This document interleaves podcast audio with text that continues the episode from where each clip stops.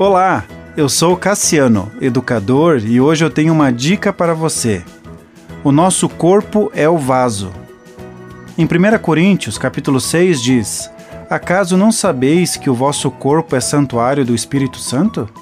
Há cinco fatores principais, mais a área espiritual, que influenciam para melhorar ou piorar a qualidade de vida de uma pessoa: a alimentação, a higiene, o sono, exercícios e os sentimentos, que é a nossa alma e que toca todas as quatro áreas.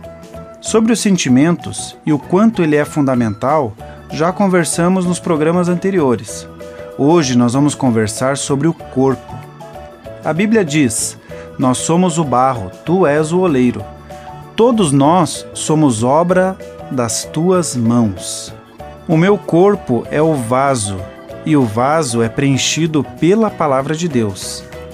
E sobre isso há quatro fatos. Primeiro fato: Deus verteu os seus pensamentos na Sua palavra e da Sua palavra para as nossas vidas. A Bíblia é espírito e vida e está acessível para nos encher. Eu encho a minha mente e o meu coração com a leitura da palavra de Deus, louvando e adorando a Ele. Quando eu estou transbordando, eu também encho minha família, minha casa, meus amigos. Os nossos filhos precisam aprender a cuidar do seu corpo esse cuidado inicia na transformação da mente. Também é importante ensiná-los sobre propósito. Isso fará com que observem o que colabora e o que não colabora para que a vida seja prolongada. A abordagem cristã do cuidado com o corpo parte do princípio que há um Deus, um ser supremo que criou, ama e cuida de cada um de nós individualmente, porém nos concedeu liberdade de escolha.